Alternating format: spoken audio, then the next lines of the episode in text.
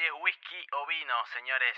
Hoy es gaita o acordeón. No, pará, pará, es un partido de fútbol. ¿Siempre vas a rivalizar, a abrir la grieta? Siempre, siempre. Esa es la razón de mi vida y este partido no va a ser la excepción.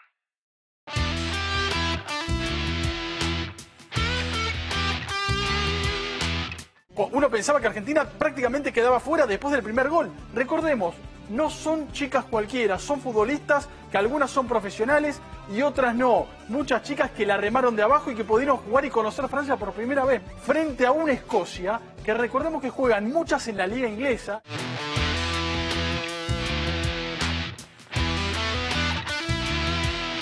El centro de Guire. Corría por el palo, Catberg, gol. Estaba habilitada, gol de Escocia, Catberg. Escocia 3, Argentina 0, sueño terminado, Catberg.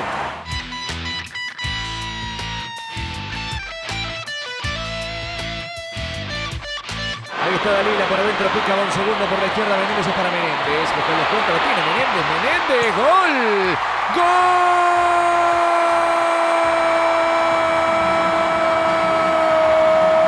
de Argentina. Milagros. Menéndez, un milagro busca Argentina. Escocia 3, Argentina 1, Menéndez.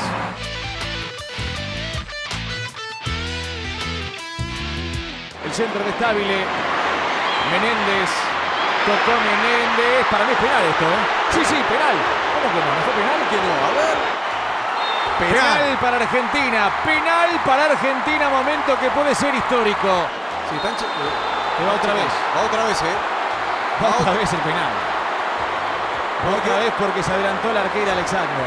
Se adelantó la arquera y era clara. Va Bonsegundo. Florencia Bonsegundo. ¡Gol! ¡Gol!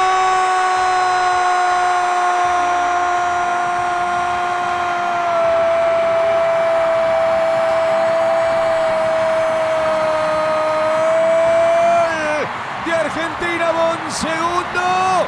Para empatar en París y para entusiasmarse con la clasificación Argentina 3, Escocia 3.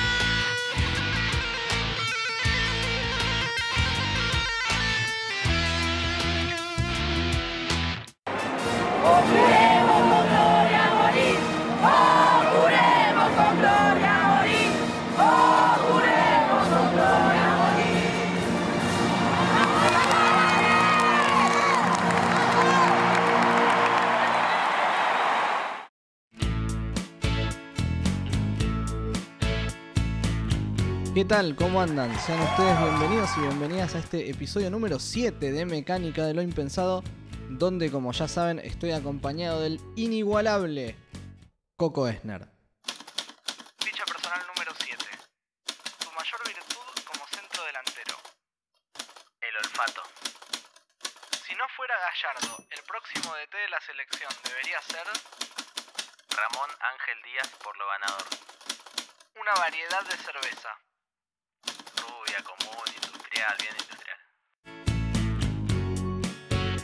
Buen día, tarde o noche a nuestros oyentes. Buen día, tarde o noche, querido Matu Tarilo. Ficha personal número 7. Achura preferida. No vale decir chori. Molleja de corazón. ¿Alvarado asciende a primera o Argentina campeón del mundo? Alvarado hacienda primera. ¿Banda del invierno o banda del verano? Banda del invierno. De venta, no de publicidad externa porque todavía no tenemos inversores lamentablemente, pero sí vendemos nuestro producto. Suscríbanse a este podcast en la plataforma desde donde nos escuchen, difundan si les gusta, síganos también en nuestras redes sociales, en arroba mekimpensado en Twitter y en Instagram.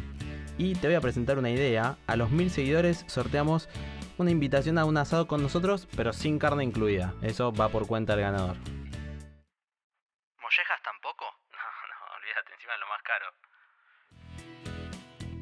Yo voy a empezar siendo sincero con todos. La verdad es que hasta la producción de este episodio nunca jamás había visto un partido completo de fútbol femenino. Pero sí recuerdo dos cosas al respecto. Por un lado, me acuerdo de seguir la performance en los Juegos Olímpicos de Pekín 2008 y de no entender cómo podía ser que perdiéramos los tres partidos de primera ronda si en el fútbol medio que teníamos que ganar siempre, evidentemente no tenía idea de nada. Y yendo ya a este mundial particularmente, recuerdo de ver por primera vez a mucha gente hablando de esta rama futbolística e incluso de una cobertura periodística donde la gente miraba el partido desde las calles, en las casas de electrodomésticos. Así que algo evidentemente estaba pasando. Sí, totalmente. Yo sí seguía este mundial y básicamente lo que más me tenía pendiente era, por supuesto, la participación de Mili Menéndez, que es recontra hincha de Alvarado y funciona como una especie de embajadora del club. Pero debo reconocer también que era la primera vez que seguía un mundial de fútbol femenino tan de cerca, si bien había visto partidos. Y que también fue la primera vez que vi a mucha gente sentir un mundial femenino de un modo aunque sea parecido al del mundial masculino. Y te digo más, incluso me pasó de dejar otras responsabilidades de lado por este partido en particular. Esto de vos eh, no me lo esperaba, me suena por lo menos un poquito extraño.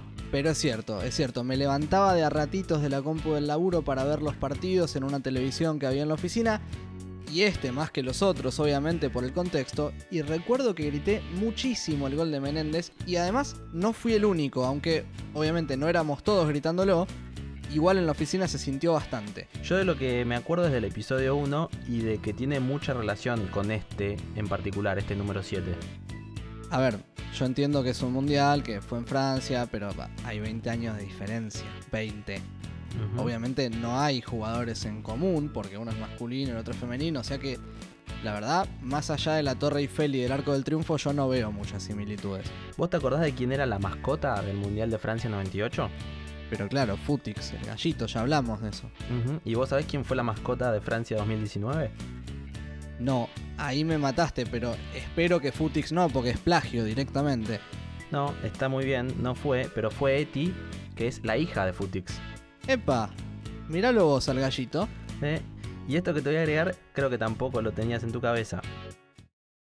El nombre de Eti proviene de la palabra francesa para estrella, étoile, debido a la resplandeciente estrella con la que se condecoró a su padre cuando se coronó campeón de la Copa del Mundo en 1998. Futix lanzó su lucero al firmamento para que brillara por la noche y al paso de algunos años de viajar por el cosmos, regresó a su progenitor transformada en la titilante Eti. Futix supo de inmediato que Eti era alguien muy especial, no solo por su destellante personalidad que irradiaba alegría y contagiaba a todos los que la contemplaban, sino también porque padre e hija compartían un amor verdadero por el fútbol. ¿Vos estás bien? Sí, sí, yo estoy bien. Todas esas pavadas no las, no las inventé yo, claro está. Las inventaron los genios publicitarios a los que la FIFA contrató para este mundial, así que a mí no me digas nada. La cosa es que es la hija y punto. Bueno, ese dato me parece más informativo que toda la zaraza previa. Y ya que estamos haciendo el paralelismo, ¿te acordás de los muñequitos cabezones de los que hablamos? Sí, sí, sí. De hecho, tengo al burrito Ortega acá conmigo. Bueno, acá claramente no había muñequitos cabezones, pero por primera vez se vendieron en Argentina las figuritas Panini del Mundial Femenino, cosa que no tiene mucho que ver con los muñequitos cabezones. Pero lo que sí es parecido es que hubo jugadoras que tuvieron figurita pero no fueron al Mundial. Vos decís como el Toto Berizo en los muñequitos. Por supuesto. Amancay Urbani y Yamila Rodríguez tuvieron figurita a pesar de no haber ido, como el Toto Berizo. Pero por otra parte, Gabriela Gartón, Solana Pereira, Virginia Gómez, Gabriela Chávez, Natalie Juncos, Lorena Benítez, Dalila Hipólito y Mili Menéndez fueron al mundial pero no tuvieron figurita.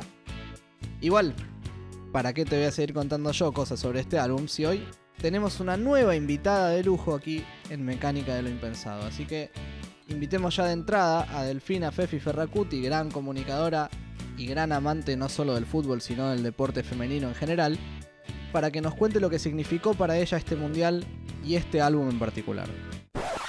Es un gusto para mí estar compartiendo este momento, este capítulo con todos los oyentes de Mecánica de lo Impensado.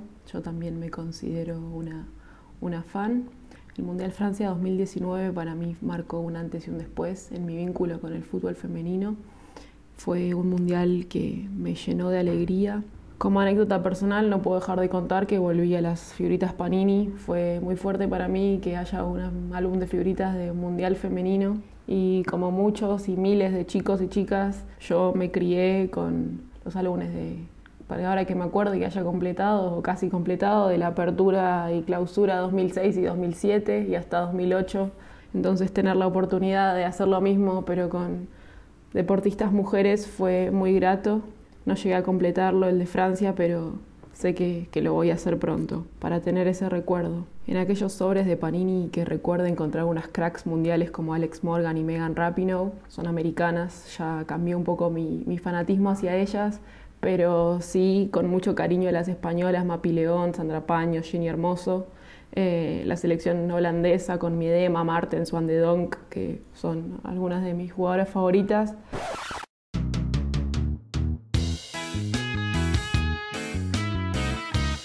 Comencemos diciendo que Argentina es el primer equipo que levantó una diferencia de 3 goles en la historia de los mundiales femeninos de fútbol. Tiene ese récord a partir de este partido. Y además, la selección femenina tiene 5 goles en total marcados en mundiales y todos fueron en la tercera fecha de las distintas copas. Lo que pasa es que en los dos primeros mundiales que, disputó, los goles habían sido en dos derrotas y ambas por 6 a 1 y en este caso eh, en este altísimo 3 a 3. Bueno, mejoramos bastante. Sí. Y ya que nombras al pasar los otros mundiales, es importante contar que la FIFA empezó a organizarlos en 1991, con lo cual hubo hasta el momento 8 citas mundialistas femeninas y el más ganador es Estados Unidos, con 4 títulos, pero no solo eso, sino que en los 8 ocupó el podio. Tranqui. Tremendo, tremendo. Ahora, antes de que los organice la FIFA, ya existían en realidad los mundiales femeninos de fútbol, solo que no eran oficiales. De hecho, en 1971, un par de meses después del Mundial masculino, se hizo un Mundial femenino en México, en el mismo país de México 70, que terminaría siendo recontra histórico para la Argentina. ¿Por qué? Me preguntarás vos. Si me pedís que te lo pregunte, te lo pregunto. A mí me encanta cuando traes estos datos, así que, a ver, sorprendeme. Bueno, la cosa es que las invitaron a participar a las chicas argentinas, que ahora se las conoce como las pioneras, pero en realidad en ese momento eran un grupo que, que no solían jugar juntas, no eran una selección formada que entrenara. Eh, fueron a, a, jugar este mundial organizado por la empresa Martini y Rossi, donde participaban seis selecciones. Y Argentina, así como te digo, que, que no estaba formado, de hecho llegó sin técnico. Ah, Y- bien. Sí, sí, sí, muy tranqui. Y después del primer partido, Norberto Rosas, que era un ex jugador argentino que estaba radicado allí, se ofreció a entrenarlas. La cosa es que este segundo partido, desde, desde donde tuvieron técnico, era un encuentro complicado porque se venía a Inglaterra. Eh, y esto En México. Sí, en México, pre-1986, obvio, obviamente. Esto fue el 21 de agosto en el Estadio Azteca, frente a más de 100.000 personas. Te tiemblan hasta los dedos de los pies. No, no, olvídate. Una de, las protagonistas de ese partido fue Pelusa Ponce, que llevó a la selección a través de un programa de TV que se llamaba Las Estrellas del 13. Y sobre, sobre este viaje, Pelusa dijo, Yo tenía trabajo en Buenos Aires, pero lo dejé para viajar. Era la única vez en mi vida que iba a poder jugar un mundial. Después a la vuelta lo iba a conseguir. Cuando volvimos acá no éramos nadie, pero allá salíamos en los diarios, en las revistas, dábamos notas para los canales de televisión, firmábamos autógrafos, nos traían regalos. Éramos estrellas. Entonces, así empezaron a vender fotos autografiadas para juntar dinero y para comprar estampillas y poder escribirles a sus familias. Pero, pero, eso no es lo mejor. No, impresionante, no me digas que hay más. Sí, sí, siempre hay más. Del partido no recuerdo mucho, sí que arrancó muy duro. De hecho, mi comentario es que fue tan duro y tan genial que dos jugadoras inglesas terminaron enyesadas. Y vuelvo a... No, eso no es genial, Coco. sí, siempre es genial genial, eso. siempre genial. Vuelvo al testimonio. Primero hicimos un gol nosotras y ellas nos empataron. Cuando empezamos a jugar el juego de Argentina, el de la gambeta, el de tocar la pelota, las inglesas no existieron más. La cosa es que el partido terminó 4 a 1 con 4 goles de Elba Selva. Y por eso ahora se celebra cada 21 de agosto el Día de la Futbolista Argentina. Qué ganas de vivir una Argentina-Inglaterra en el Azteca, ¿no? Uf, mamita. Siento que nacimos en el momento equivocado. Sí. Pero bueno, otra protagonista de ese día fue Gloria Betty García, que fue la capitana. A las chicas por ir a participar les dieron un par de botines y Betty recuerda que cuando los tuvo en las manos le dijo a sus compañeras, Che, vamos a probarlos antes del partido porque no sabemos usarlos. Ese es épico posta, ¿eh? absolutamente. Y ahora te traigo yo otro dato que la verdad no es muy alentador. El primer partido femenino de fútbol disputado en Argentina, del que existe registro por supuesto, fue el 13 de octubre de 1923 en la antigua cancha de Boca, entre dos equipos denominados Argentinas y Cosmopolitas. Se dice que hubo 6.000 personas mirándolo. Bueno, lindo debutar así. ¿Por qué decís no, que no es muy alentador? Bueno, porque la AFA creó el campeonato recién en 1991, Ah, 68 años después. Y la selección jugó su primer partido oficial en el 93, o sea, 70 años después. Bueno, deben haber estado esperando ese aniversario de 70 años. Evidentemente la AFA mucha bola no les daba a las chicas. Y eso ha cambiado muy poquito, la verdad, como veremos hoy, pero siguiendo con la historia, en 1997 aumentaron mucho los clubes inscritos al torneo. Y es más, los partidos más destacados pasaron a ser transmitidos por el canal de cable Siempre Mujer y el gran Goico, Sergio Goicochea, era el comentarista. Conste que buscamos registro sonoro de eso, pero lamentablemente no lo conseguimos, hubiera sido muy lindo tenerlo. Pasemos a las jugadoras de este encuentro, por favor. Este, como dijimos, fue el tercer mundial para Argentina y hay dos, dos jugadoras que estuvieron en las tres citas. La arquera, Vanina Correa, y Mariela Coronel. Siempre suma la experiencia, ¿eh? Sí, sí, sí. Vanina, de hecho, se había retirado y había abandonado el fútbol durante seis años porque tenía triple jornada. Trabajaba como cajera en la municipalidad de Villa Gobernador Galvez, entrenaba, y obvio jugaba, y además se encargaba de la crianza de sus mellizos. Pero eh, la vuelta del DT de Borelo generó su vuelta a la selección para este Francia 2019. Y nosotros que hablábamos de los jugadores de Pacífico de General Alvear en el episodio 4 que trabajaban y jugaban, ¿no? Mal. Habráse visto.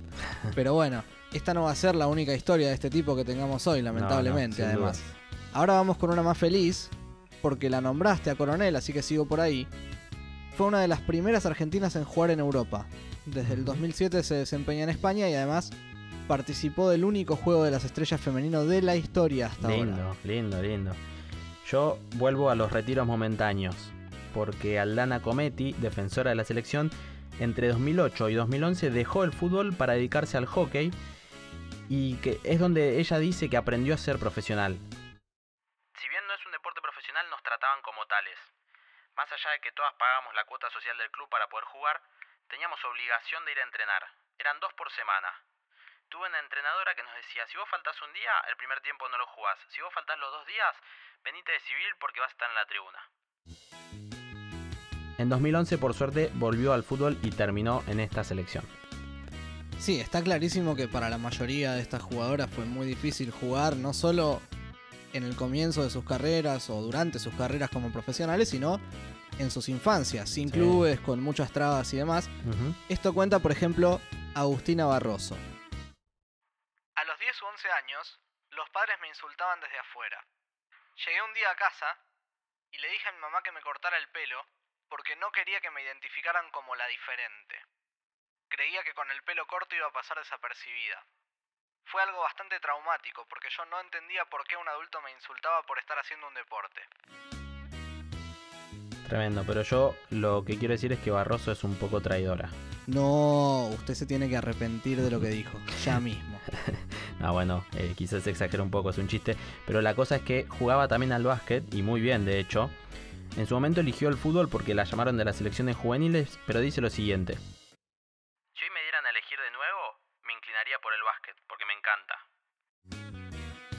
La verdad, por lo menos cuestionable. Pero bueno, voy a ser no bueno. seas así, no seas así. Eh, no, voy a ser bueno también. La verdad es que se la jugó con todo. Ella era de Tandil. Y en su último año de secundaria le ofrecieron jugar acá, en el furgón de Villa Lynch, en Ferrocarril Urquiza, ahora transformado en Guay Urquiza. ¿Y dejó todo y se vino entonces? No, no. Se vino pero no dejó todo, porque prometió terminar de estudiar. Entonces durante todo un año se iba de Tandil los viernes, hacía un solo entrenamiento con su equipo, jugaba el partido, el domingo a la noche regresaba hacia su ciudad, viajaba toda la madrugada y a las seis y media ya entraba al colegio. La verdad, tremendo, me cansé de solo escucharlo. Tremendo. Así nomás. Otra a la que le costó jugar por los famosos mandatos sociales es a Chule Bravo, que entrenaba a escondidas. La mamá era fanática del fútbol, entonces la dejaba practicar, pero en paralelo tenía que hacer danza porque ese era el mandato de su papá. Es de mis preferidas, Chule, porque aunque sea de Boca y aunque haya ido a Madrid a ver la final, que calculo que no habrá vuelto muy feliz, pero declaró, Soy pícara, ventajera. El fútbol es para los vivos, ¿qué querés que te diga? y yo, este humilde servidor, no tengo más que adherir a eso con todo mi ser, que vivan los vivos. Dios mío, ya empezamos, ya empezamos. Vamos un poco con Escocia, ¿te Dale, parece? dale, dale, vamos, vamos. Lee Alexander está casada con el utilero de la selección masculina, pero eso no es lo más llamativo. Lo mejor es que está en LinkedIn Apa, y como nuestros y nuestras oyentes saben, a nosotros nos encanta buscar los perfiles sí, de sí. LinkedIn, de Instagram. Alexander tiene estudios de grado en ciencias y un máster en filosofía en la Universidad de Stirling y puso en el CV de LinkedIn la experiencia como jugadora mezclada con un trabajo en atención al cliente. Hermoso, hermoso. Es decir, su, su línea de tiempo es esto, atención al cliente, después jugué en, no sé, el Scotland Footballers y así, como, como cualquier trabajo, tremendo. Bueno, es un trabajo. Sí, sí, sí, Por totalmente. suerte, porque en Argentina, en la mayoría de los casos, todavía no es un trabajo, que es una cosa de la que vamos a hablar también más adelante. Cabe destacar también que en LinkedIn están, por ejemplo, Sophie Howard y Rachel Corsi. Tremendo. Igual ahí tenemos una competidora. Competidora, ¿por qué? Sí, sí, competidora. Rachel Corsi y Lynn Crichton tienen un podcast juntas que se llama Behind the Goals, al que de hecho le pedimos un saludo por Instagram, pero no tuvimos novedades. Bueno, digamos que ese partido no les debe traer los mejores Bueno, bueno, puede ser, pero pasó el tiempo, hay que aceptar. La cosa es que además Corsi trabajó como contadora en Ernst Young y su bisabuelo fue el inventor del área técnica, ese rectángulo blanco donde los directores técnicos se pueden mover esa superficie. El famoso héroe anónimo. Y ya que la mencionaste a, Crichton, tiene una linda historia también. Cuando la llamó la DT para decirle que iba al mundial, estaba cuidando a sus sobrinos. Entonces les había dicho que si sonaba el teléfono se tenían que callar. Pero los pibes no le hacían caso, ¿te imaginas? Claro, no, totalmente. Entonces los terminó encerrando en una habitación con el padre de los chicos. Ah, ok. que no sé por qué no estaba cuidando él a los chicos. Sí, ¿no? bueno. Pero se quedó en la habitación. Cuando la llamó la DT se puso a gritar ella, Claro. obviamente, Y sí, y los nenes le preguntaron al padre qué pasaba.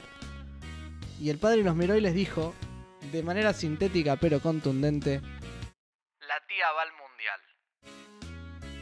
Tremendo, tremendo. Imagínate recibir ese llamado. Impresionante. Y hay dos jugadoras que me llamaron la atención por un motivo táctico. Que son Hailey Loder y Chloe Arthur. Que tienen dos posiciones distintas en su club que en la selección. Esto quiere decir, en su país son defensoras y en sus equipos son mediocampistas. es raro, es raro, sí. Ocurrió en la selección argentina masculina con Mascherano al revés, que era defensor central en Barcelona y, volante central en la selección. Pero sí, es raro como también es rara la carrera en selecciones de Sophie Howard, que ya la mencionamos porque tenía su perfil en LinkedIn. Howard es alemana de nacimiento, de padre inglés y madre escocesa, y fue al sub-20 con Alemania. Después fue a unos campos de entrenamiento con la selección inglesa, pero terminó jugando el Mundial para Escocia. Bueno, tremendo hablando de tradición, ¿no? No. Pero mejor bueno, vamos a Argentina. Eh, ¿La tenés a Flor Bon segundo? Sí, claro, por supuesto.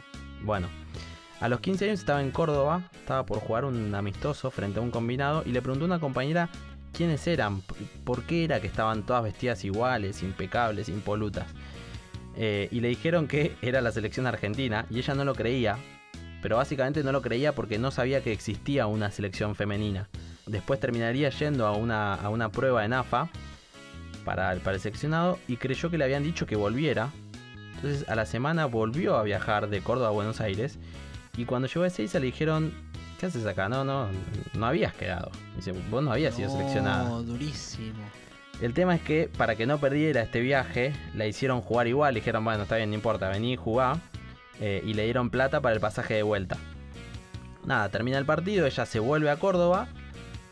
Y un rato después de llegar a su casa, les, le llega un mensaje en el que le confirmaban que finalmente había quedado entre las convocadas. Excelente, aguante la perseverancia, viejo. Y Tremendo. además, Vaya que sería importante en el Mundial con segundo, ¿no? Sí, sí, sí, sí. Y hablando de polifuncionales, como mencionábamos a las escocesas hace un ratito, Argentina tuvo como titular a Lorena Benítez, que juega al futsal en Kimberley y es catalogada como una de las mejores del mundo, nada menos. Juega fútbol 11 en Boca y trabaja en el mercado central. Mirá, poquito de Cuando todo. jugaba al Babi, a los 11 años, tenía compañeras de casi 40 y debutó a los 13 años en la primera de San Lorenzo, cuando la edad mínima para hacerlo era 14. Mm. Así que el cuervo perdió los puntos. Bueno, bueno, pero valió la pena. Sí, Eh, ahora, por cierto, antes de este mundial, muchas de las futbolistas de la selección tuvieron la posibilidad de conocer a Messi en el predio de Seiza antes de bajar. Pero si bien todas tienen su foto con el 10, hay una que tiene la mejor anécdota de todas, que es Yael Oviedo. Fue increíble haber conocido al rey. En el almuerzo pusieron las mesas en redondo para que estén todos juntos y la comida en el centro. Entonces voy con mi plato y cuando me voy a servir levanto la cabeza y del otro lado se estaba sirviendo Messi. No podía creer lo que estaba viviendo. Hasta me fijé lo que comía. En ese momento comió arroz con pollo, así que yo también me serví arroz con pollo para ver si me pasa un poco de magia. En una de esas agarraba un poco de su habilidad. Está de más decir que nosotros haríamos lo mismo, ¿no? Sí, sí, sí, totalmente. Otra que tiene una anécdota con un crack que todos recordamos es Gabriela Chávez, que se lo cruzó a Ronaldinho. Uf, Le pedí una foto, como cualquier futbolero haría, pero me dijo que si no me sentaba y le compartía un mate, no lo iba a hacer. Quedé sorprendida y estuvimos hablando de todo. Sinceramente, es una gran persona y un crack. tremendo, tremendo crack, Diño. Y yo a Gabriela la banco mucho por un festejo que hizo. Jugaba en Boca, se enfrentaba a San Lorenzo y una persona no paraba de insultarla por su físico, pero, siempre hay un pero, Hay un cambio de frente que me deja mano a mano con la arquera, cierro los ojos, se la pico y meto el gol. Sin dudarlo fui a donde estaba este hincha y me toqué la panza. Creo que después de eso se fue porque no lo escuché más. Impresionante, la banco un montón. Pero Sí, sí, sí. ya lo dije y lo voy a repetir, vos sabés que a quien yo banco más es, por supuesto, a Mili Menéndez. Sí, sí, porque es de Alvarado, ya lo dijiste, ya lo sabemos. Tal cual, pero también porque destaca en todo lo que se propone. Por ejemplo, en 2008 y 2009 fue bicampeona de karting en la AZK, la Asociación Zonal de Karting Mar y Sierras, siendo la única mujer en lograrlo. Mira, mira, excelente. Eh, y dijimos que Estados Unidos es el país más potente en fútbol femenino. Y Argentina tiene a dos jugadoras nacidas en ese territorio, pero muy metidas con nuestra cultura. Gabriela Gartón nació allá, hija de padre yanqui y madre argenta. Y acá voy a encontrar otra similitud con vos. A ver, hincha Alvarado no es. ¿Le gustan los redondos? No sé, quizás sí, pero no iba por ahí. Le gusta la academia, y no precisamente de Racing ni de Rosario Central. Ah, muy bien, mira. Se recibió de licenciada en estudios hispanos en la Rice University de Houston. Llegó a Argentina en 2013, atajó en River. Se aburrió de que lo único que hacía era atajar en River. Más o Entonces- menos. más o menos. Entonces estudió una maestría en sociología en la Universidad de San Martín. Atajó en la selección, atajó en Guayurquiza, salió campeona con Guayurquiza. Fue al mundial, ahora se puso a cursar el doctorado. Y mientras todo y mientras tanto es becaria del CONICET. Como futuro estudiante de doctorado, la banco totalmente. Ya es una de mis jugadoras favoritas a partir de ahora. Aunque hay que decir que su día parece tener más de 24 horas, Sí, francamente. sí, sí. La otra que nació en Estados Unidos, más precisamente en Detroit, es Natalie Juncos, hija de los nadadores olímpicos argentinos Luis Juncos y Valentina Arasil. Pero sus compañeras le dicen afectuosamente la Yankee. Fui hincha de Argentina y nunca me saqué de la cabeza la idea de jugar con esta camiseta. Miraba los partidos con mi papá, me gustaba Maradona, también el Pupi Zanetti. El estilo estadounidense siempre fue más físico, yo prefería el argentino con más toques y juego. La verdad, 100% de acuerdo con que le guste el tiki tiki.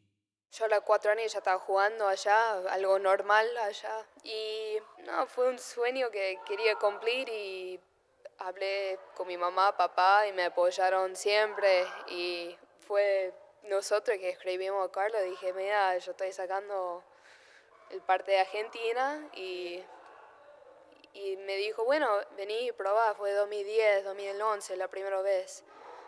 y de ahí probé y me dejó la oportunidad para probar para Argentina.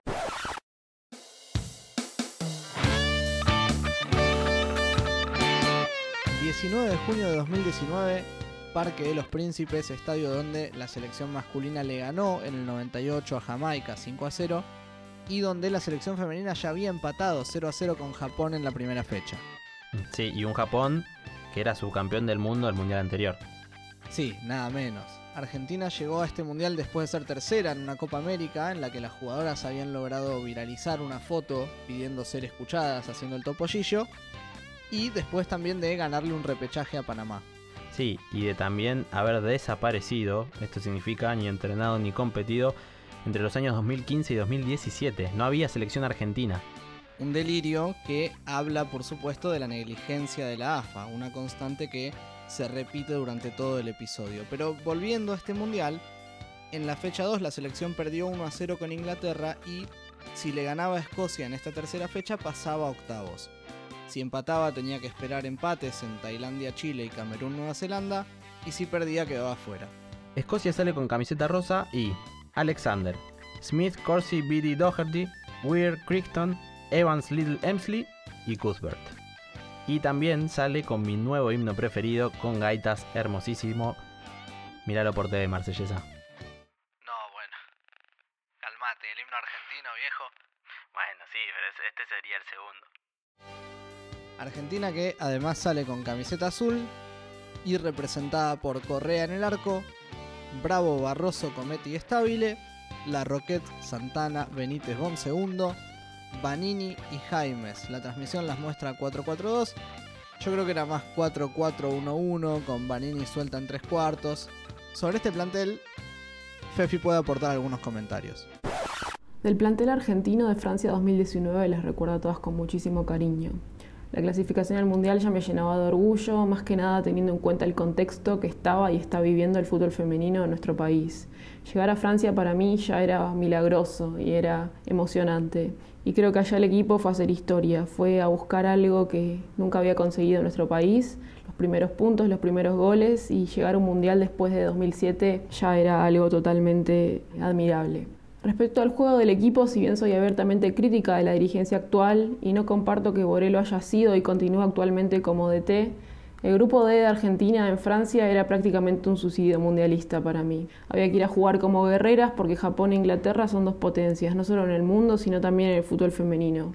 Y creo que Steffi Banini, Aldana Cometti, Flor Bon Segundo, Nina Correa lideraron al país con una defensa, una garra y unos ovarios que los hombres de nuestra selección hoy deberían aprender. En la previa del partido con Escocia yo ya estaba orgullosa. Ansiaba únicamente, como todos, gritar un gol. Porque bueno, la defensa histórica contra Japón e Inglaterra significó básicamente relegar las oportunidades de ataque y posesión, pero igualmente con lo logrado hasta ese momento yo ya estaba muy feliz. El partido contra Escocia era en el que verdaderamente llegábamos un poquito menos en desigualdad de condiciones desde lo futbolístico, pero bueno, de todas formas hay que decir que la mayoría de las jugadoras escocesas juegan en la liga inglesa, que a mi criterio es la más atractiva y competitiva para mirar, como sucede también en el fútbol masculino. No quiero anticiparme a la descripción de Vanini, pero la 10 es eso, una 10 y una alta enganche, es más.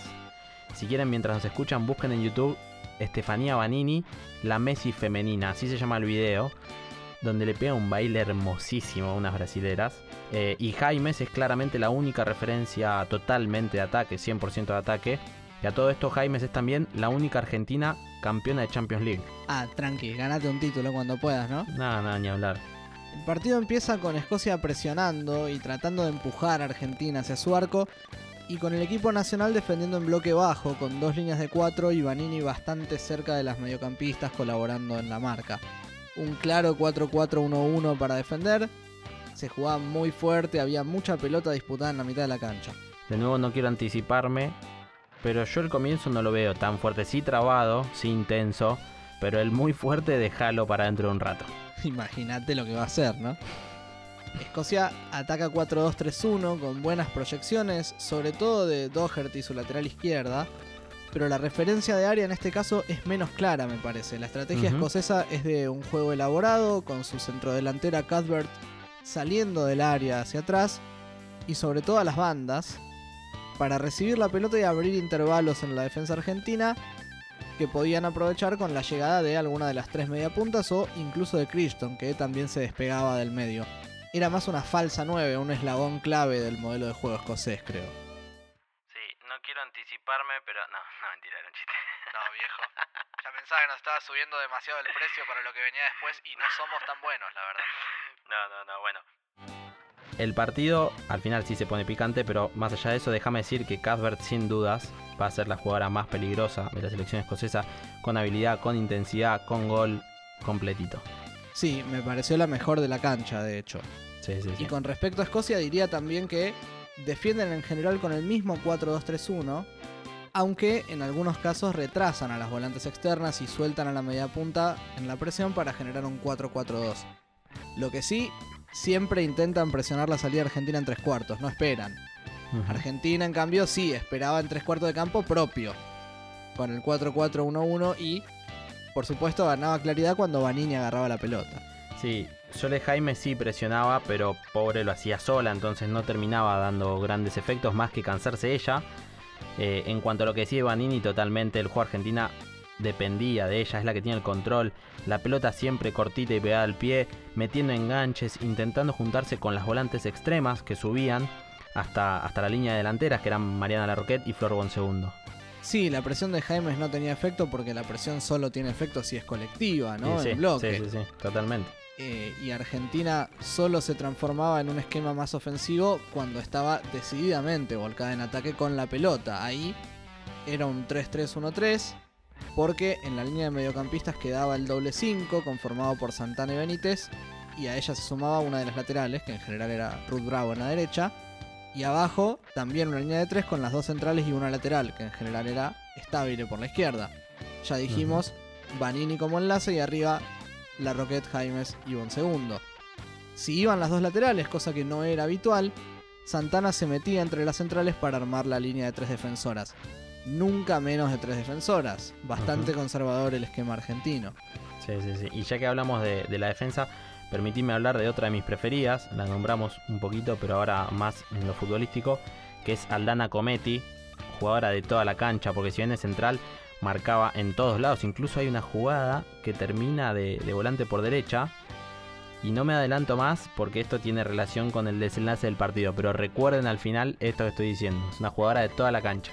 Absolutamente. Y lamentablemente, en mi opinión, a Argentina le faltaba por ahí el último pase, ¿no? Se generaba una suerte de ansiedad al llegar a tres cuartos con pelota dominada por lograr pisar el área inmediatamente. Y esa ansiedad por ahí conspiraba contra la paciencia necesaria para abrir espacios que, creo yo, Escocia sí tenía. Sí, la verdad es que fue para mí la, única debilidad de Vanini en este encuentro, porque estuvo muy fina con la pelota al pie, como dijimos, pero no tanto en el último pase, porque de hecho en la generación sí estaban muy bien las combinaciones por abajo, con Bonsegundo, con la Roquette, pero en el último momento, en el pase decisivo, quizás se, se fallaba. Puede ser. Me parece que a Escocia se lo ve más aplomado, con conceptos de juego colectivo más claros, menos dependiente de las individualidades. Por ejemplo, a veces atacaba hasta con 8 jugadoras, dejando a las dos centrales solo con una de las volantes medio cerca, pero en función ofensiva, y haciendo pasar las dos laterales a la vez, incluso a veces para ocupar carriles internos, esto que hace mucho Guardiola en el City, por ejemplo. ¿no? Cuando la amplitud la daban las delanteras por fuera. Creo que ambos equipos entendían a qué jugaban, pero me parece que el escocés era más vistoso. Sí, y era una última fecha y ambos necesitaban ganar y eso se notaba, no solo en lo trabado, sino en la desesperación. No había muchos espacios para quien tenía la pelota, había una gran concentración de jugadoras alrededor de ellas como desesperadas por conseguirla. Y el tema es que esto provocaba que hubiera huecos más lejos de donde estaba la pelota y que ambas selecciones se prestaran mucho, lo eran posiciones muy cortas de uno y de otro. Más allá de Vanini y Jaimes, en Argentina estaba muy activa Flor Bonsegundo, como dijimos al principio del episodio, tratando de desbordar a Smith por la izquierda del ataque argentino y generando faltas para que Argentina pudiera llegar con pelota parada. Me parece que la selección tenía sus armas e intentaba aprovecharlas, pero cuando perdía la pelota se rearmaba inmediatamente en su esquema de defensa. Sí, totalmente. Y es otra de las que me gustó muchísimo, porque más allá de lo que terminaría logrando, hizo la banda muy bien, muy, muy, muy pegada a la raya, casi que siempre parecía que se le iba a ir, porque estaba al límite, pero no se la sacaban y avanzaba igual. Sí, es crack Bonsegundo, es crack total.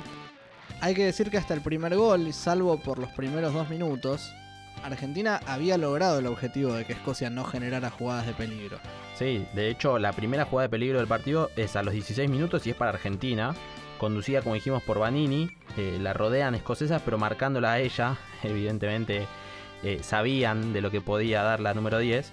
Entonces Juan Segundo le pica por el costado y Vanini le mete un pase filtrado hermoso que derivaría en un centro al segundo palo, muy bien puesto. Un cabezazo de la Roquette que da en el travesaño y que después nunca le queda bien cómoda a Jaimes. Pudo disparar pero un poco tapada y, y la arquera atajó. La verdad, chance clarísima. Y qué hubiera pasado si entraba, ¿no? ¿Y qué hubiera pasado si entraba? Sin embargo, Escocia tenía jugadoras picantes que ante la mínima distracción podían vacunar y es efectivamente lo que pasó. De un lateral, Emsley, que no había aparecido mucho, la aguantó en su zona de ataque, la, la extremo izquierdo, digamos, y descargó para Cadbert, que estaba en su posición de falsa 9, de media punta. Déjame detenerme un segundo en el análisis táctico de esta jugada. A mí me parece que hay una toma de decisión que podía haber salido muy bien, pero salió mal.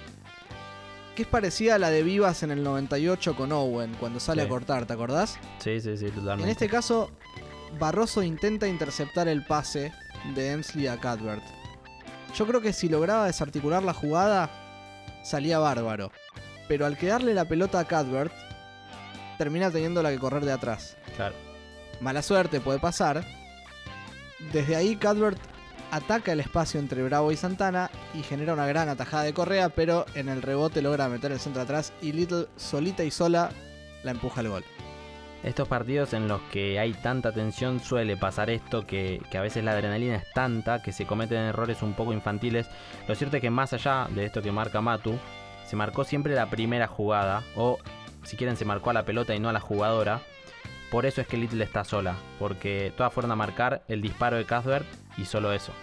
Déjame disentir parcialmente en esta, si bien es verdad que la mayoría de las jugadoras argentinas quedan tapando el disparo, a mí me da la sensación de que la marca de Little era de Santana, pero también creo que ella justamente la suelta a Little para relevar a Barroso, cuando Barroso sale a anticipar. Santana la releva porque ve que el anticipo no había salido y que hay que cubrir ese lugar, y lógicamente después no llega a volver a su posición original. Pero en fin, 18 minutos y 1 a 0 para Escocia que había jugado más vistosamente, pero había sido menos incisiva, menos profunda. Sí. Y ahí a Argentina le pica un poquito más el, el bicho del orgullo por el gol recibido y va. Y Escocia, en cambio, se repliega un poco más. De hecho, llega a marcar un córner con las 11 adentro del área, sin dejar ni siquiera una, como para el contragolpe. La verdad es que tampoco hubo grandes peligros. Lo que más intentaba era el pelotazo a Jaimes a la espalda de las defensoras. Como dijimos, la 9 iba a todas, a todas, incansable. Modelos de juego muy diferentes en cuanto a las intenciones. Uno más elaborado, uno más directo, pero un partido extremadamente parejo en intensidad y en ocasiones de gol. La diferencia hasta acá es que la que tuvo Escocia entró y la que tuvo Argentina pegó en el travesaño. Estabile.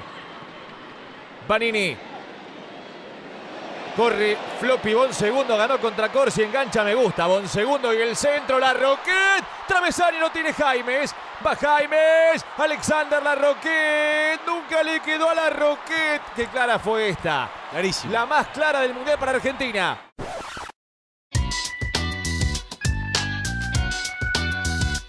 El segundo tiempo arranca sin cambios en las alineaciones y con Escocia manejando nuevamente la pelota, circulando de manera prolija, rápida.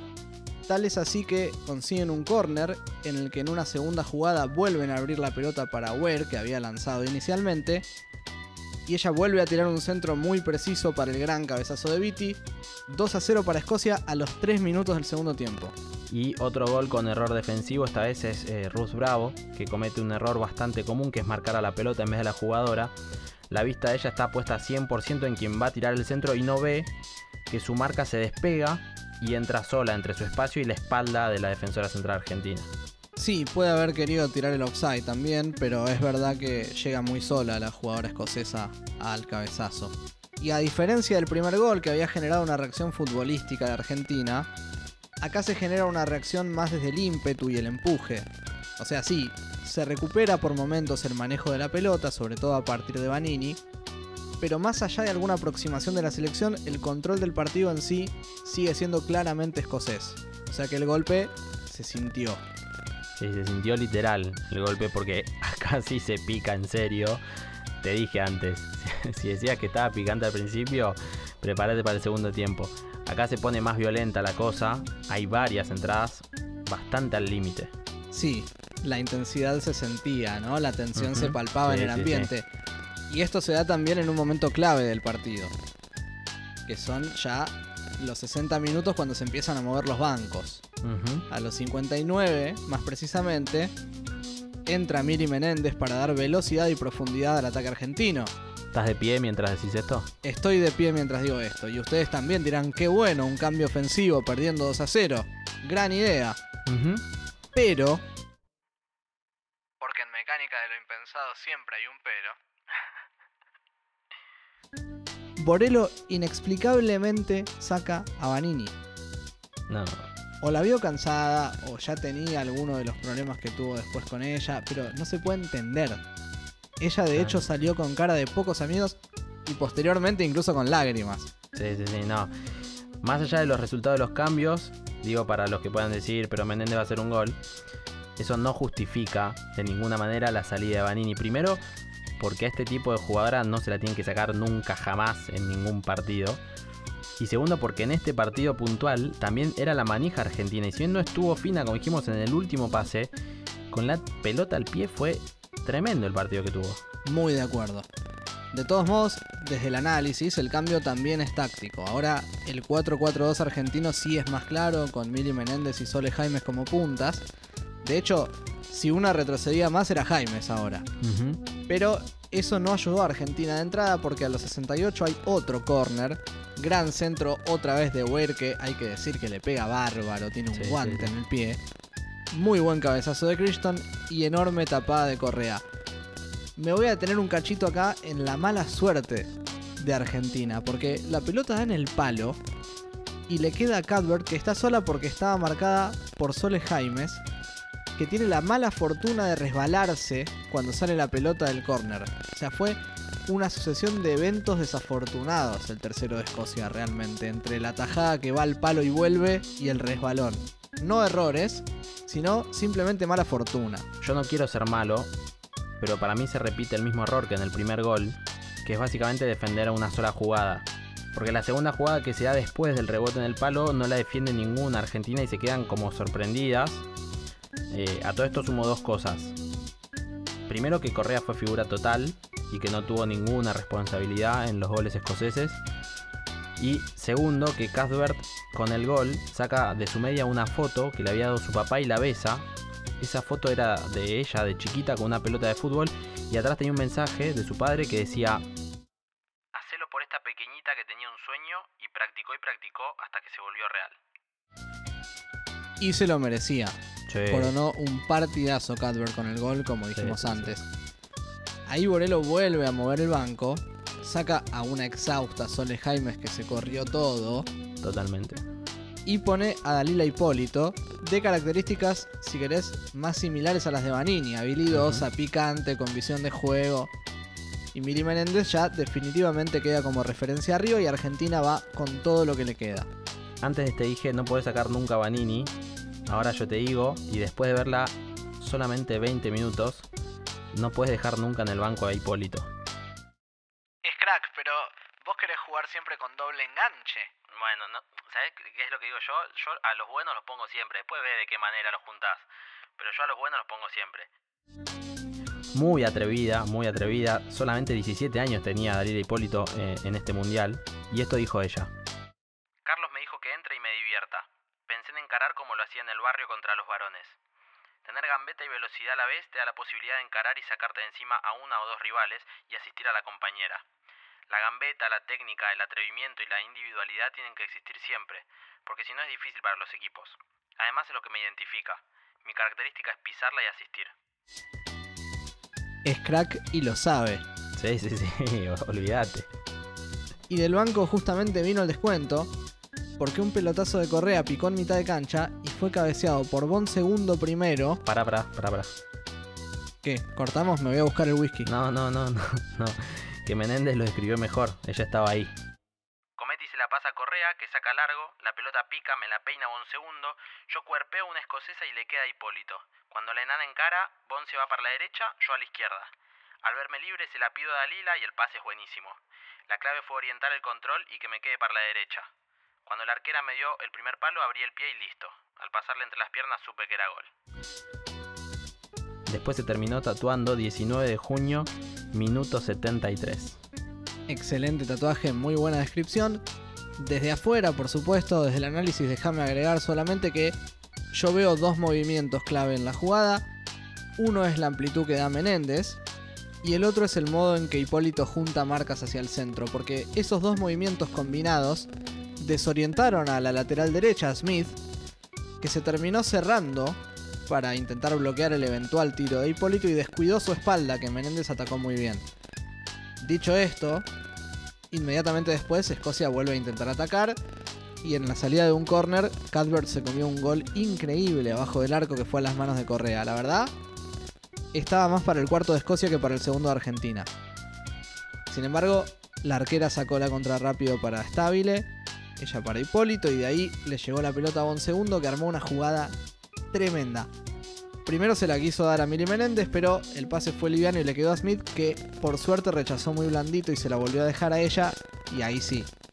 Bon segundo, pisadita, remate soberbio desde afuera del área, travesaño y adentro. Golazo argentino para el 2-3 a los 78. Y Flor coronaba un partidazo. No lo coronaba, no te anticipes. Fue un golazo. Eh, lo que sí, a la arquera escocesa pobre le jugó una mala pasada a la altura porque gracias a Dios, pero con un par de centímetros más la sacaba por arriba porque de hecho la tocó y después rebotó en el travesaño. Puede ser. El tema es que ahora el control psicológico parecía haber cambiado de lado. Así como Escocia aprovechó el momento entre el segundo y el tercer gol porque controlaba los tiempos, ahora agarrate. Prevalecía el corazón de la selección argentina que ponía todo y más para empujar a Escocia a campo propio. Y Escocia estaba nerviosa. Sí, sí. Por ejemplo, su figura Cuthbert se gana la amarilla por intentar demorarle un saque de arco a Correa. Querían que lo terminaran ya. Se jugaba como una verdadera final. Y mientras tanto, Argentina seguía atacando, imagínate. Sí, Estable desde la izquierda mete una buena pelota para Miri Menéndez que pivotea para Cometti. Y es ella la que finalmente se come una tremenda barrida en el área por parte de Howard que acababa de entrar. Dato de color, Howard acababa de entrar justamente por Smith, que era la lateral derecha que, matices más, matices menos, había quedado pagando en los dos goles previos, cerrándose, dejando su espalda para Mili Menéndez y dejándole el pase livianito a Flor Bon Segundo. Bueno, pero viste que te anticipé lo de Cometti al principio. Estuvo en todos lados, incluso en el área eh, escocesa, en este caso, para recibir la falta. Eh, permitime acá que te haga una cronología de, de lo que se viene, porque la verdad es que es insólito lo que pasó. 85 minutos 55 segundos, digamos 86 minutos para redondear, le Está hacen la infracción a Cometti. El juego sigue, pero del bar le avisan a la jueza que están revisando. A los 87.30 va a revisar la jueza a la pantalla. Es decir, un minuto y medio después. A los 88.50 recién cobra el penal. Es decir, que el VAR lo revisó un minuto y medio y la jueza principal otro minuto y medio. Y digamos que no era tan difícil, ¿no? No Porque era es un tan difícil. Penalazo. es un Totalmente. penalazo. A los 91.20 recién puede ejecutar Florencia Bonsegundo que patea un poco flojito, la arquera escocesa lo ataja, pero ¿qué pasa? La arquera se adelantó. Entonces, previa revisión del VAR, a los 92.15 se cobra la reejecución. Y recién a los 93 minutos 15, es decir, 7 minutos y 20 segundos después de recibir la infracción, Argentina ejecuta el penal en los pies de Florencia Bonsegundo e iguala el partido 3 a 3. Fefi, por favor, contanos cómo lo viviste porque yo lo cuento y ya me pongo tenso. El partido lo viví en mi departamento de Núñez, encerrada, con auriculares y la computadora, mientras, bueno, hablaba con mi papá por WhatsApp.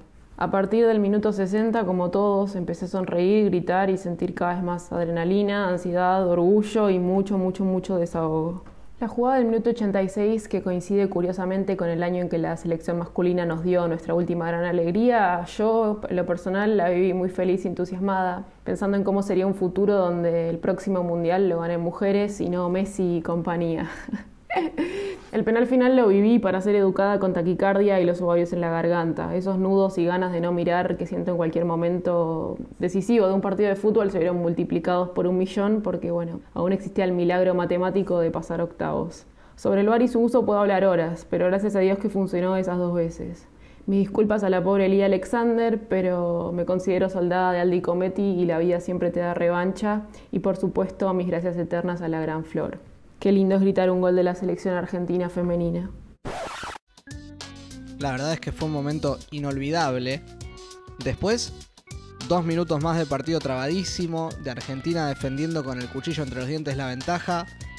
A mí me dio mucha pena la eliminación escocesa por Cuthbert, que fue la figura, pero las jugadoras argentinas merecían esto y más porque defendieron los colores como poca gente realmente. Sí, y vuelvo a lo indignante, porque dijimos que el penal fue los 86, es decir, que faltaban 4 minutos de partido más lo que se agregara. Digamos, no sé, 4 minutos más, ponele. La cosa es que después del penal, como dijo Matu, se jugaron solo 2 minutos más. Es decir, es como si ni siquiera se hubiera llegado al minuto 90, sino al minuto 88 es realmente insólito. Es un delirio, sí. Y ahí reclamaron los dos países, porque a nadie le servía el empate. Ni Argentina, que venía de, levantar este partido tremendo, ni Escocia, que se quedaba fuera. La verdad, yo no sé qué hubiera pasado con seis minutos más de juego. Final en París. Argentina la perdía 3 a 0. Lo empató 3 a 3. Una remontada histórica de la selección nacional femenina que todavía depende de dos empates, pero puede clasificarse terminó en Francia.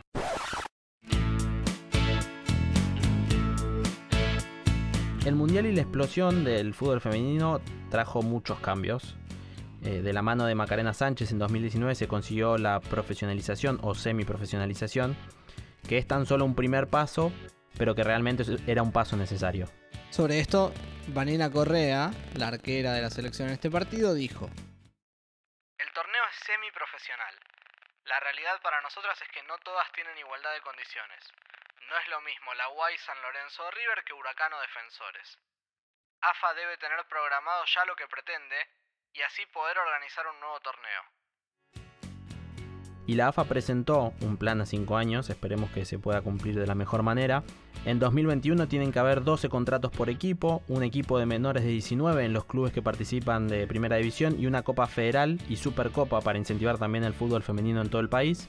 En 2022 los equipos de segunda también deberán tener una división sub-19 y los de primera una sub-16.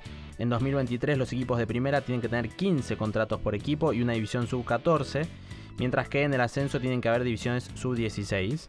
Y ya para 2025 los clubes de ascenso tienen que tener equipo sub-14 también. Además, se presentó una carta a la Conmebol en la que se postula para ser sede de la Copa América Femenina 2022 y la Copa Libertadores Femenina 2021.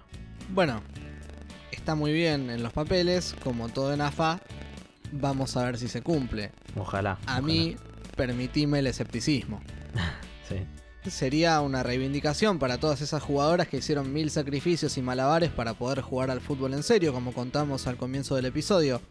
A todo esto, es muy importante mencionar también lo que significó el Mundial en la carrera de muchas de estas jugadoras, no solo en nuestra liga, sino yendo hacia el exterior. Sobre la importancia de este Mundial, Fefi tiene algo que decir. Mi opinión, Francia 2019 reflejó que el fútbol femenino es cada día más competitivo, atractivo y merece la atención y el financiamiento de la FIFA, los canales de tele, las marcas y también creo que están aumentando cada vez más el número de hinchas. A su vez observo que naciones como España, Holanda, Suecia, Inglaterra, Australia o Japón le están jugando de igual a igual a Estados Unidos que tiene una hegemonía indudable pero también hay que reconocer que hace varios años entendió la necesidad de tratar a sus atletas femeninas con el mismo respeto y acompañamiento económico que a los hombres. En América Latina eso no sucede, salvo en Brasil, que recientemente anunció que va a pagarle los mismos sueldos a tanto a hombres como a mujeres. Creo que está en la Argentina, en la AFA, en los clubes de todo el país empezar a cambiar con esto. El problema del fútbol es que es un espacio que estuvo históricamente reservado a los hombres. Creo que los movimientos feministas de los últimos años, de una menos en adelante, ayudaron fundamentalmente a que nos planteemos estos debates y luchemos contra los estigmas y el machismo para lograr un país con una mayor igualdad de oportunidades. Creo que si bien la liga profesional femenina recién comienza, queda aún una deuda enorme con el resto de Argentina. De todas formas, tengo mis esperanzas en las chicas de mi país y con el apoyo institucional, económico y deportivo sumado al talento y al esfuerzo que nace de nuestras jugadoras, creo firmemente en un futuro en donde las chicas no digan que quieren ser como Messi o Agüero y digan que quieren ser como Steffi Banini, Aldi Cometti, Dalila Hipólito y todas las que van a venir. De las 23 que fueron al Mundial, actualmente hay solo 5 que permanecen en la Liga Nacional, destacándose los traspasos de Hipólito a la Juventus, La Roquette al Lin noruego y Menéndez al Granada, entre otros. Esta migración obviamente le quita jerarquía en el corto plazo a la Liga Argentina, pero es muy importante para el desarrollo del fútbol femenino en nuestro país en el largo plazo, no solo por el crecimiento de estas jugadoras de selección, sino por la visibilidad que obtienen mundialmente las argentinas. Sí, lo que todavía no cambia es la parte económica, por ejemplo, dijo Ruth Bravo. Dicen que Neymar cobra más que todo el equipo de Atalanta y se sorprenden. Neymar cobra más que todo el fútbol femenino de Sudamérica, y eso no le sorprende a nadie. Lapidario. De hecho, Tremendo. por este motivo, Lorena Benítez no sabe si seguirá jugando al fútbol. Hace un tiempo contó. En un día en el mercado casi que gano lo que Boca me paga en un mes. Terminaré el año y luego me dedicaré a la familia. Con el trabajo que tengo no puedo. Y no puedo dejar el trabajo. Ojalá fuera como con los varones. Hay que decir también que eh, luego del Mundial hubo una interna entre algunas jugadoras y el cuerpo técnico argentino. Eh, Carlos Borello decidió no citar a los Juegos Panamericanos a la figura y capitana Estefanía Banini, a Ruth Bravo y, y algunas jugadoras más. Y por su parte, Florencia Bonsegundo decidió bajarse ella, ella sola de, de esa convocatoria en solidaridad con sus compañeras. Claro, lo que dicen estas jugadoras es que ellas quieren jugar siempre en la selección, por supuesto, Sí, sí. Pero no comparten la visión de este cuerpo técnico, al que consideran que no está al nivel de lo necesario para el salto que dio el fútbol femenino. Y con todo respeto y en función del análisis táctico de lo que vi en este mundial y particularmente en este partido, yo creo que coincido con ellas y con Fefi, que lo mencionó antes. A mí en lo personal me gustaría que hubiera un técnico con un proyecto de desarrollo más claro y una mentalidad menos conservadora. Sí, sería interesante. La que dio el salto realmente es Dalila Hipólito, que con su jovencísima edad ya pasó la Juventus, ya debutó y además eh, su club, Jóvenes Deportistas de Lugano, le puso su nombre a su estadio eh, y además es la primera futbolista en recibir este honor. Además dijo que después del Mundial pasó de 4.000 a 30.000 seguidores en Instagram, que es nuestro objetivo en Mecánica de lo Impensado, ¿no? Con esto vamos cerrando, eh, cerramos este episodio, lo disfrutamos mucho, suscríbanse al podcast para enterarse de todo lo que les traemos, de cada nuevo episodio, síganos en Twitter y en Instagram en arroba mekimpensado, también para, para que nos puedan dejar sus opiniones, para estar más en contacto. Muchas gracias Matu Tarilo.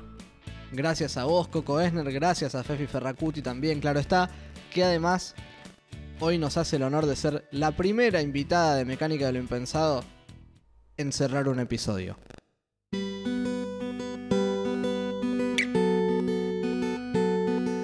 Nuestra épica se escribe uniendo los fragmentos de una historia rota, juntando pedazos de experiencias. Ángela Lerena decía esas palabras para ilustrar la historia de las pioneras, aquellas ídolas valientes que se enfrentaron frente a una sociedad que les decía que no podían jugar al fútbol y fueron a México en 1971, sin ropa deportiva, botines o entrenador, a lograr un triunfo que hoy se simboliza en el Día de la Futbolista el 21 de agosto. La lucha de nuestras pioneras no fue en vano, y es nuestro deber mantener su espíritu para realmente alcanzar la igualdad. Asistimos a una nueva era. La remontada épica de nuestra selección argentina frente a Escocia en Francia 2019 fue solo el comienzo. El fútbol ya no le pertenece a una sola mitad del país, porque podemos disentir en todos los frentes menos en este, donde no se admiten rivalidades de ningún tipo por fuera de la cancha. Si hay algo que aprendí siendo mujer es el significado de la palabra colectivo. Y así es y debe ser siempre el fútbol femenino, porque ninguna nena más tiene que crecer pensando que no puede jugar a la pelota por su condición de género o por miedo a ser juzgada, insultada o maltratada. Ya no somos invisibles. Queda un larguísimo camino. La profesionalización es solo un primer paso. Por eso creo que mis palabras serían en vano sin cerrar señalando alguno de los objetivos de la Asociación Pibas con Pelotas, que aboga por organizar el fútbol femenino de manera horizontal, democrática y sorora y luchan por una ley de equidad en el deporte junto con la creación de un protocolo de prevención contra el abuso y acoso dentro de las instituciones deportivas. Además, un cupo femenino en las comisiones directivas de los clubes y también la creación de inferiores y la inclusión del fútbol femenino en la currícula escolar. Hacen falta coberturas médicas, contratos profesionales que permitan a las jugadoras vivir del fútbol. Apoyo en términos de infraestructura, espacios de entrenamiento, materiales y profesionales calificados. Como sociedad debemos exigir cumplir estos objetivos y solo así vamos a lograr la verdadera inclusión y visibilidad que nos debemos.